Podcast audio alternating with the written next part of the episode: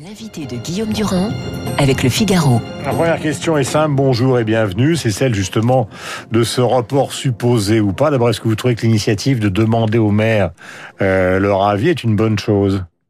Je pense que l'analyse de Guillaume Tabar était euh, très juste tout à l'heure. C'est-à-dire que dans l'absolu, pourquoi pas demander aux maires Mais pourquoi le faire à la dernière minute comme cela? En leur laissant si peu de temps de réaction hmm. Ça ressemble quand même beaucoup à une manipulation. Le sujet, si vous voulez, c'est que euh, dans cette crise qui euh, dure depuis trop longtemps, s'il y a bien une chose qui doit rester debout, c'est quand même la démocratie. Parce que sinon, alors là, on n'a plus aucune perspective sur rien, y compris mmh. celle de potentiellement remettre en question des décisions de gestion de cette crise. Donc, il faut vraiment que la démocratie continue de fonctionner. Donc, que les élections continuent en effet d'avoir lieu. Ce serait franchement un échec impardonnable du gouvernement que d'en venir à décider une nouvelle fois de leur report sans en effet Mhm. n'avoir rien fait depuis un an pour les organiser dans de bonnes conditions. Il faut être sérieux à un moment donné. Euh, il y a des conditions à mettre en place, il y a des règles nouvelles à installer, notamment pour que la campagne puisse se tenir ben, sur les médias audiovisuels à défaut de se tenir sur le terrain, parce qu'on sait bien qu'on est dans une période où on ne peut pas rassembler des gens euh, sur les trottoirs, on a compris ça. Pas de mais trottoir, du coup, pas de meeting. Euh, pas, de meeting, très bien, mais du coup, il faut que, en effet, il y ait un accès aux médias audiovisuels qui soit facilité, il faut que les assesseurs dans les bureaux de vote euh, hmm. soient évidemment vaccinés. Euh, il y a des règles, il y a des conditions Vous à avez peut-être lu euh, Christian Estrosi dans le JD hier.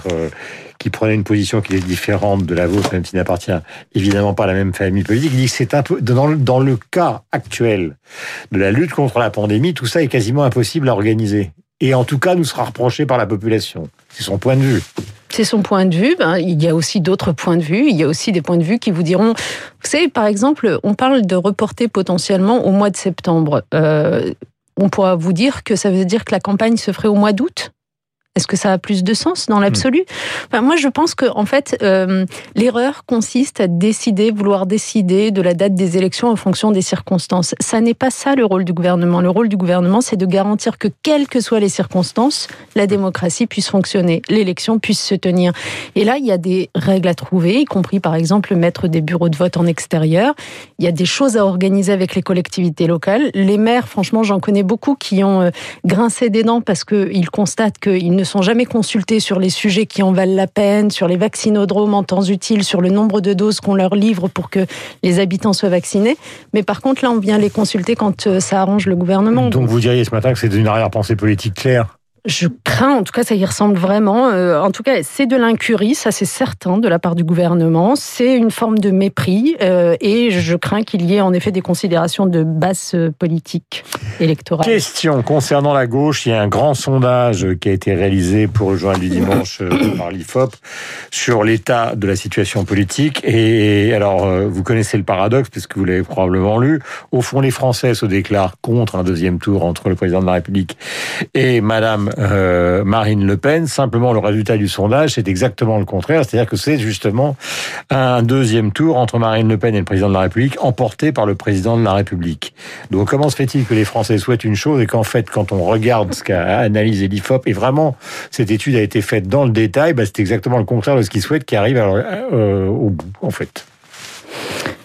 Bah, moi, ce que je, je pense, c'est que le ni droite ni gauche de 2017, qui l'a emporté en 2017, malheureusement ne pouvait conduire que à cela, c'est-à-dire la tentation de l'extrême droite. Pourquoi? Parce que finalement, c'est le piège originel du macronisme. En cas d'échec, eh bien, c'était euh, après moi le déluge. Hmm. Et le déluge, le chaos, en effet, c'est l'extrême droite. Et nous y sommes aujourd'hui. Et donc, euh, je pense qu'il faut, en tout cas, c'est ce que je fais. Moi, j'invite vraiment chacune et chacun, d'une certaine façon, à se poser la bonne question. est-ce qu'on veut le chaos? Ou est-ce qu'on veut la droite. Le sondage montre que 80%, en gros 80% des électeurs socialistes, qui n'est pas le cas du côté de la France insoumise, euh, voteraient pour le président de la République. Euh, mais en même temps, dans le même sondage aussi, il y a quelque chose qui est frappant, euh, c'est que quand on analyse l'addition de tous les votes de gauche, c'est-à-dire on va prendre à l'extrême gauche Poutou, Artaud, puis après donc Mélenchon, puis les Verts, puis éventuellement Hidalgo, ou vous si vous vouliez un jour y aller, etc., on se rapprocherait d'un score de second tour, sauf que toutes ces voix de gauche ne s'additionnent absolument pas parce qu'elles sont irréconciliables. Ce qui fait qu'une gauche qu'on additionne arrive presque à 23, 24, mais en fait, euh, bah, ce qu'a regardé, euh, ou ce qu'ont regardé les enquêteurs de l'IFOP, c'est qu'elle est beaucoup plus basse que ça. bah, elle est basse aussi parce que justement la perspective d'une gauche réunie apparaît euh, complètement euh, farfelue aujourd'hui. Bah c'est bien ça le problème. Les électeurs sont pas sont loin d'être idiots comme vous le savez, donc ils perçoivent bien qu'on n'est pas au bout du chemin du rassemblement qui ferait notre force. Et donc, euh, finalement, bah, ils ne sont pas non plus au rendez-vous. et c'est à nous, enfin, la balle est dans notre camp. Quand je dis notre camp, je parle des responsables politiques de gauche, hmm toute gauche confondue. Vous irez à la réunion du 17 avril, là, voulu par Jadot Enfin, souhaité par Jadot avec présence Je sais que le Parti Socialiste y sera présent, bien sûr. Je crois qu'Olivier Faure, Camille Hidalgo y sera en, particulier. Euh, mais à l'échelle des, des, des, territoires aussi, des régions. Enfin, je veux dire, il y a un travail qui est fait par nous autres qui sommes candidats euh, dans ces élections qui, euh, qui, qui œuvrent au rassemblement. Alors c'est pas quelque chose de facile, c'est clair, euh, c'est un chemin semé d'embûches parce que chaque force politique à gauche a besoin, envie de se compter. Mais moi je ne je ne tire pas un trait sur notre capacité à rassembler et y compris d'ailleurs à voir les choses évoluer dans les prochaines semaines, les prochains mois. Ça veut dire qu'il faudrait une candidature unique. Oui, enfin pour les régionales, moi c'est ce que j'aimerais à gauche, qu'il y ait une candidature unique à la fin, euh, et si possible avant le premier tour, hein, soyons clairs. Euh, et pour la présidentielle, naturellement, ce serait euh, ce serait l'idéal. Mmh. Alors est-ce qu'on y arrive Est-ce que est-ce que la réunion que vous évoquiez, organisée par Monsieur Jadot, y contribue? Oui, je le souhaite. Mmh. Question, vous avez été ministre de l'Éducation, on parle de la suppression de l'ENA. À l'époque, vous vous souvenez, quand vous avez euh, défendu des masters plus accessibles pour des raisons d'égalité sociale, vous avez été extraordinairement critiqué. Est-ce que vous avez l'impression que cette ENA nouvelle version, avec peut-être une accessibilité sociale plus grande, euh, bah, c'est quelque chose qui se rapproche de ce que vous avez voulu faire à un moment, ou est-ce que c'est une illusion? Euh, je crois surtout que c'est une forme de populisme que d'annoncer ainsi la suppression de l'ENA là tout de suite, sans rien dire des nouvelles modalités de recrutement de la haute fonction publique. Enfin, je, vous avez entendu quelque chose de précis, vous, qui vous rassure sur le fait qu'on va faire mieux que ce qui existait jusqu'à présent? Je ne dis pas que l'ENA était parfaite, hein, on est bien d'accord. Euh, je suis la première à plaider pour plus de diversification sociale, par exemple, ou même femmes-hommes. Mais euh, est-ce que vous avez entendu des choses qui vous rassurent sur la suite? Donc moi, j'ai quand même le sentiment qu'on va un peu vite en besogne et que, euh, au fond, on essaye euh, une fois de plus, à la fois, de donner des gages à l'opinion publique qui s'inquiète, voilà, de cette haute fonction publique, et en même temps d'installer une forme de verticalité du pouvoir dans laquelle ben, on n'a pas de hauts fonctionnaires pour nous gêner quand on est au pouvoir. Enfin, je veux dire, il y a quelque chose qui va pas franchement, qui n'est pas net dans, euh, dans cette gestion de, de l'affaire ENA. Ce qui ne veut pas dire, je voudrais quand même préciser une chose, ce qui ne veut pas dire qu'on ne peut pas améliorer évidemment. Mais l'ENA, quand même, elle, elle, a été conçue comme euh, la grande école de la haute fonction publique qui garantit d'avoir euh, une administration. Une armature pour l'administration et l'organisation de la vie politique. Exactement, exactement, de qualité, compétente. Euh, enfin voilà, donc on a besoin quand même de cela.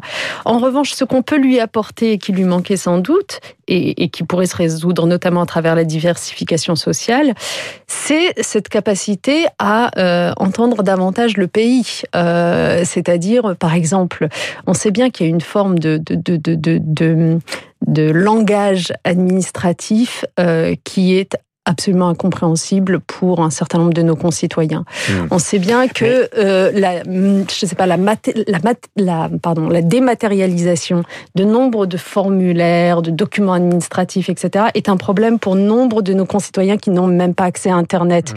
et qui, vous voyez, s'inquiètent de ne plus recevoir leurs feuilles de loyer, etc., en papier. On leur dit, mais non, c'est sur votre espace client. Bon, ce type de règles administratives, en fait, qu'est-ce que c'est? C'est une mauvaise compréhension de ah, tout à l'heure, vous m'avez posé une question concernant justement la, la réforme. On n'en connaît pas exactement le détail. Ce qu'on sait, c'est que c'est la multiplication des stages qui valorisera les candidatures, plus qu'un concours de sortie avec, on le sait, euh, l'inspection des finances et le Conseil d'État.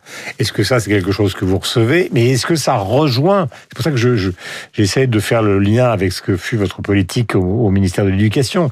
Est-ce qu'il n'y a pas, euh, d'une certaine manière, cette idée de, bah, de démocratiser un système, d'essayer d'installer une politique des quotas, qui d'ailleurs est complètement contesté par un ancien secrétaire du Conseil constitutionnel dans le Figaro, qui dit que c'est totalement contraire à la Constitution que de vouloir installer une politique des quotas pour accéder à l'ENA. Donc, euh, est-ce qu'il y a quelque chose quand même que vous partagez dans l'intention? Oublions la politique. Oui, mais moi, je, vous dis, je partage le souhait de diversifier socialement euh, le recrutement de la haute fonction publique. C'est clair, c'est clair. Mais pour pouvoir y arriver, par exemple, moi je regrette que le gouvernement ait mis euh, fin à un certain nombre de mécanismes. Je vais vous en donner un exemple. Récemment, le ministère de l'Éducation, pour je ne sais quelle raison, a décidé de mettre fin à un mécanisme qui s'appelait le 10% meilleurs bacheliers. Ça voulait dire quoi? C'était que les meilleurs bacheliers de France, quel que soit leur lycée d'origine, se voyaient réserver des places en grandes écoles, et notamment à Sciences Po, qui ensuite prépare à l'ENA. Hein. Vous voyez, parce que la diversification sociale, ça se fait pas euh, juste en tenter, c'est-à-dire que ça se prépare en amont. Ils ont mis fin à ce dispositif qui, qui euh, permettait à des euh, bacheliers méritants de tous les lycées de France d'accéder aux meilleures écoles euh, parce qu'on leur réservait des places là. Alors qu'ils n'étaient même pas informés de leurs existences, alors qu'ils n'auraient pas forcément fait les démarches, etc. Donc ça, c'était de la diversification sociale et du soutien au mérite. Ça a été supprimé en catimini il y a quelques semaines de cela. Je n'ai pas compris pourquoi. Donc en fait, le problème de ce gouvernement, c'est qu'à part des coûts, je ne vois jamais de politique construite, constante, euh, soutenue par euh, une vraie conviction idéologique euh, sur ces sujets-là qui en, ont besoin de conviction. Mmh. Et vous savez très bien que la, la politique menée par Emmanuel Macron, qui a travaillé avec vous, puisqu'il a quand même travaillé avec François Hollande, le moins qu'on puisse dire, c'est qu'il a été extrêmement critique une fois qu'il a dévoilé sa candidature à l'égard de la gestion du pouvoir de toute cette équipe que vous représentez, manque de caractère, incapacité à prendre des décisions. Donc vous vous dites ils ne prennent pas de décision, ils en prennent des mauvaises. Et lui, au fond, il a, il a considéré que si sa candidature est née alors qu'elle venait d'un peu nulle part, c'est justement parce qu'il avait observé un pouvoir qui ne prenait strictement aucune décision. Oui. Et donc bah, C'est pour ça qu'il est devenu candidat à la présidence de la République, alors que on peut dire que deux ans avant, il n'y pensait même pas. Oui, enfin, tout ça, c'est du storytelling. Enfin, je, je pense que vous avez bien compris que lorsque en 2017, on va, va peut-être pas refaire l'histoire ici, mais enfin, lorsque lorsqu'Emmanuel Macron annonce sa candidature, c'est plus facile pour lui de dire je n'étais pas d'accord avec ce gouvernement que de dire je suis tout simplement un traître en puissance et je plante un couteau dans le dos de celui qui m'a nommé euh, ministre il y a à peine un an. Enfin, voilà, c'est du storytelling. Mmh. Bon. Euh, et aujourd'hui, euh, pour en revenir à sa politique. Ce qui veut dire que d'après vous, quand vous étiez au pouvoir, depuis le début du quinquennat de François Hollande, il y songeait. Oui, ça me paraît assez clair, oui. Je laisse prendre une sorte de silence parce que c'est toujours une, toujours une sorte d'énigme un peu historique, quoi. Oui, mais il faut le recevoir pour lui poser la question. Mais on lui a déjà posé la question. Donc euh, il a toujours répondu euh, qu'il ne s'agissait pas le cas, mais c'était sur le moment, au moment du, du débat sur la déchéance de la nationalité, qu'il a pris cette décision qui germait peut-être dans son esprit, mais qui n'était peut-être pas le cas. Vous n'y croyez pas, bien sûr. Ben, quand euh, on voit ce qu'il a fait ensuite, y compris sur ces grands sujets de société, hmm. non, j'ai pas le sentiment que ce soit une conviction sincère et ancrée en lui, tout ça. J'ai une dernière question pour vous. Je rappelle que vous êtes candidate donc euh, contre Laurent Wauquiez, contre les autres candidats que j'ai nommés tout à l'heure dans la région Rhône-Alpes. C'est vous êtes rentré en politique, vous êtes sorti de la politique et vous revenez en politique. Mais pourquoi en fait? Pourquoi? Parce que je crois fondamentalement euh, à la nécessité de défendre le bien commun et que en fait c'est pas parce que les gens sont en politique qui défendent nécessairement le bien commun. Par exemple, Laurent Wauquiez, pour parler de lui en région Auvergne-Rhône-Alpes, j'ai pas du tout le sentiment qu'il défende le bien commun. J'ai l'impression qu'il euh, fait tout ce qui est en son possible, euh, utilise tous les moyens de cette région pour euh, capter le pouvoir et le garder. Euh, et donc voilà. à la présidentielle. Pourquoi pas Mais en tout cas, j'ai pas du tout l'impression qu'il œuvre en faveur de l'intérêt général des habitants de ce territoire. Et moi, mon souhait, c'est bah, d'offrir une alternative, c'est de en faveur de l'intérêt général, c'est-à-dire de faire en sorte que dans ce territoire, les habitants aient de l'emploi, parce qu'on a quand même 500 000 chômeurs de catégorie A dans ce territoire, et vous avez parlé d'économie tout à l'heure, ça va s'aggraver avec euh, cette crise économique considérable. On a vu les règles de l'assurance chômage qui ont été modifiées par le gouvernement et à partir de juillet vont s'appliquer. Ça veut dire un nombre hyper important de gens qui vont toucher beaucoup moins malheureusement au chômage. Et pour euh, d'ailleurs 400 000 d'entre eux, euh, ils vont passer de 800 euros par mois à 600 euros par mois. Enfin, on n'en parle pas assez de cette réforme de l'assurance chômage. Donc, moi, je veux juste d'une phrase, dans ce territoire, dans cette région Auvergne-Rhône-Alpes, je veux des emplois pour les habitants, je veux de la protection, aussi bien en termes de lutte contre la précarité que de lutte contre l'insécurité, que d'émancipation et de formation. Donc c'est pour ça que je m'engage. En fait, je m'engage simplement pour euh, que les habitants de ce territoire aient plus de bien-être. Najat Vallaud-Belkacem était l'invité de la matinale ce Merci matin, à 8h31 David